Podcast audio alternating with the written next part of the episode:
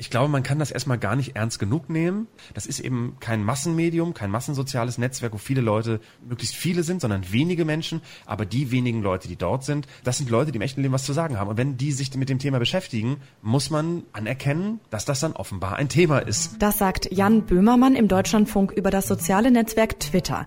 Die wenigsten nutzen den Dienst und trotzdem wird ständig darüber geredet, was hat Donald Trump jetzt schon wieder getweetet. Die wichtigsten Debatten laufen also nicht mehr nur in klassischen Medien wie der Tagesschau ab, sondern finden auf Twitter statt. Wir fragen uns heute, wie bestimmt Twitter den politischen Diskurs?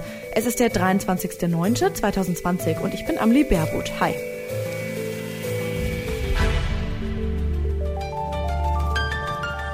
Zurück zum Thema.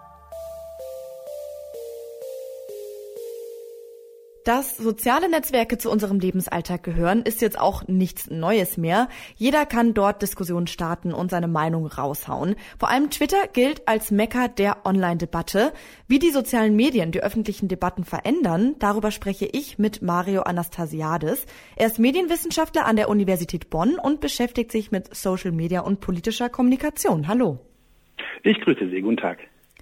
Tatsächlich nutzen nur knapp 10 Prozent der Deutschen den Kurznachrichtendienst Twitter. Facebook nutzt fast jeder Dritte regelmäßig. Wer sind denn die Twitter-User und Userinnen überhaupt?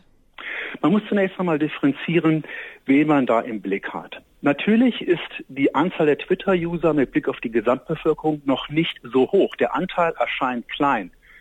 Aber die Nutzerinnen und Nutzer, die Twitter äh, nutzen, sind vielfach Leute aus bestimmten gesellschaftlichen ja, Eliten, etwa Journalistinnen und Journalisten. Im Wissenschaftskontext ist Twitter sehr, sehr verbreitet. Ebenfalls finden sich dort sehr, sehr viele politische Akteure, die dort Diskussionen anstoßen oder ihre Wählerinnen und Wähler erreichen wollen.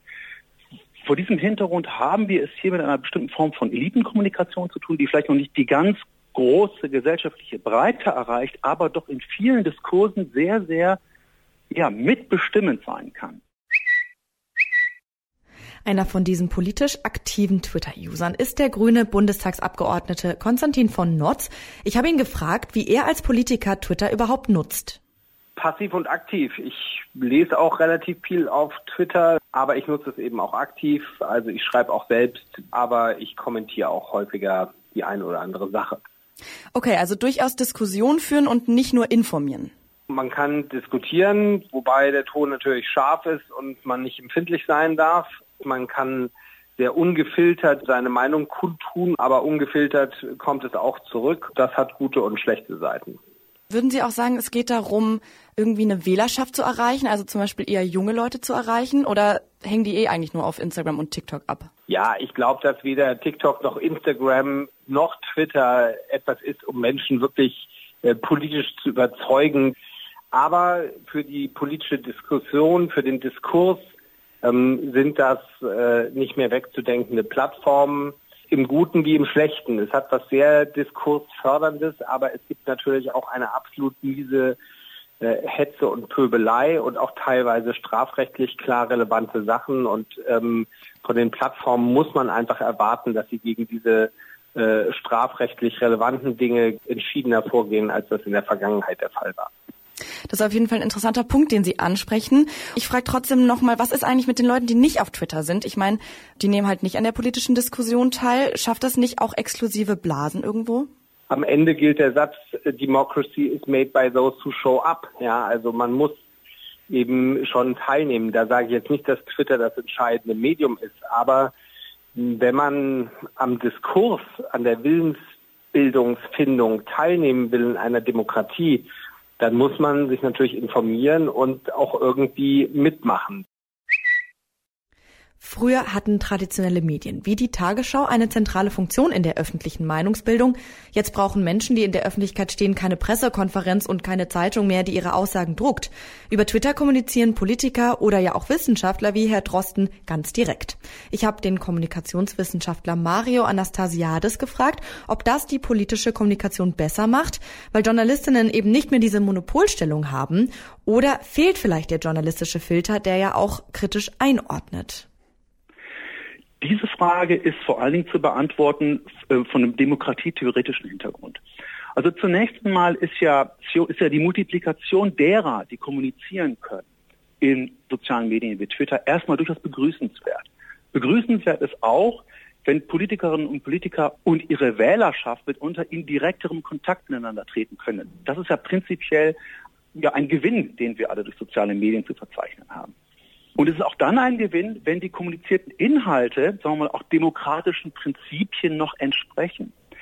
Wir sehen aber auf der anderen Seite, dass eben durch soziale Medien wie Twitter, aber eben auch Facebook insbesondere, nicht nur Stimmen ermächtigt sind, die sozusagen ähm, ja, demokratischen Prinzipien genügen, sondern eben auch Stimmen, die diesen Prinzipien eben nicht genügen oder aber mit Blick auf Donald Trump Politikerinnen und Politiker, die zwar anhand demokratischer Prinzipien sozusagen ins Amt gekommen sind, aber nicht unbedingt anhand derer äh, dann wiederum kommunizieren. Von daher ist es ein absolut zweischneidiges Schwert, diese Relativierung der klassischen Gatekeeper aus äh, redaktionellen Medien, Sie haben es angesprochen, weil damit äh, einher ja auch stets eine Qualitätskontrolle und eine Kontrollfunktion verbunden war, die leider manchmal mittlerweile schmerzlich fehlt.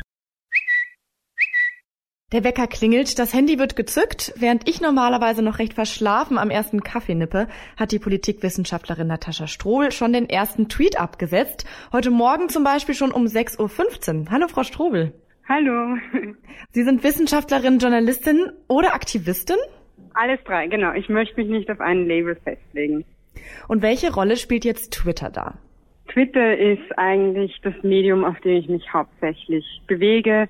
Also wenn wo etwas passiert, wenn wo etwas Interessantes zu analysieren ist, kann ich das quasi im Live-Modus dort gestalten und deswegen ist Twitter absolut mein wichtigstes Medium. Jan Böhmermann hat in einem Interview mit dem Deutschlandfunk gesagt, dass Debatten auf Twitter endlich ernst genommen werden müssen. Sie nehmen ja auch an diesen Debatten teil. Was sagen Sie dazu? Muss Twitter als Ort der politischen Debatte ernster genommen werden? Absolut. Also Twitter, wenn es richtig gut funktioniert, ist ein Ort, wo man fast auf Augenhöhe agieren kann mit Expertinnen auf der ganzen Welt. Und so schnell, so nah kommt man so vielen interessanten Menschen nirgends sonst. Und dementsprechend ist es real, was dort passiert und muss auf jeden Fall ernst genommen werden.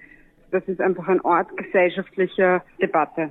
Was würden Sie der Kritik entgegnen, dass ja an Twitter, wo sich jeder anmelden kann, aber eben nicht die ganze Bevölkerung teilnimmt, sondern eigentlich wieder nur so eine kleine Elite an Meinungsmachern und Macherinnen? Da ist sicher was dran und man muss sich dem sicher immer bewusst sein, aber das war ja nie anders. Also auch die Zeitungen hat nie ein Durchschnitt der Bevölkerung geschrieben, im Fernsehen war nie die ganze Bevölkerung zu sehen. Und es war immer einer medialen oder Politelite vorbehalten, daran teilzunehmen. Soziale Netzwerke machen es trotzdem demokratischer, als es davor war, weil man keine Ressourcen braucht. Ich muss nicht ein, ein Netzwerk haben, damit ich in die Zeitung komme oder sogar Geld haben, damit ich mir gewisse Dinge leisten kann, sondern ich kann mir einen Account machen und ich kann dann einsteigen in die Debatte. Muss Twitter als Ort, in dem politische Debatten ausgetragen und oft auch entschieden werden, ernster genommen werden? Mario Anastasiades meint, nö, das wird es nämlich schon längst. Ich denke, Debatten auf Twitter werden längst ernst genommen. Ähm, Twitter-Debatten ähm, haben mittlerweile einen, ja, fast schon einen festen Stellenwert im gesamtgesellschaftlichen Selbstverständigungsdiskurs, aber eben nicht nur Twitter-Debatten. Das ist mir ganz wichtig zu betonen. Wir mussten immer über soziale Medien insgesamt sprechen. Ähm, auch wenn für viele bereits Facebook sich auf dem absteigenden Ast befindet, ist es noch hochgradig relevant. Ähm, ich glaube nicht, dass es irgendwie daran hapert, dass man Twitter-Diskurse nicht ernst nimmt. Man muss aber sozusagen auch immer im Blick behalten, dass gesellschaftliche Debatten nicht nur in sozialen Medien geführt werden, sondern eben über sich über verschiedene Medienkanäle hinweg erstrecken und dann ja, der Einfluss von sozialen Medien auch vielleicht teilweise nicht überschätzt werden sollte, auch wenn es sozusagen teilweise in der gesellschaftlichen Debatte äh, sehr, sehr stark wahrgenommen wird, was in Social Media passiert. Twitter bestimmt also nicht alleine den öffentlichen Diskurs, obwohl dort viele Top-Leute aus Medien, Kultur, Wissenschaft und Politik unterwegs sind, die die Debatte maßgeblich mitgestalten. Aber auch wenn dort in einem eher elitären Kreis diskutiert wird, theoretisch kann jeder mitmischen. Ich bin Amelie Berbotsch und an dieser Folge mitgearbeitet haben Jonas Junak, Lisa Winter, Marita Fischer, Susanne Zimnoch und Chefin vom Dienst war Esther Stephan. Wenn ihr auch zu den 90 Prozent gehört, die Twitter nicht nutzen, dann könnt ihr uns stattdessen bei Spotify hören. Da könnt ihr zurück zum Thema folgen und uns in der Daily Drive Playlist finden. Macht's gut und bis bald. Zurück zum Thema vom Podcast Radio Detektor FM.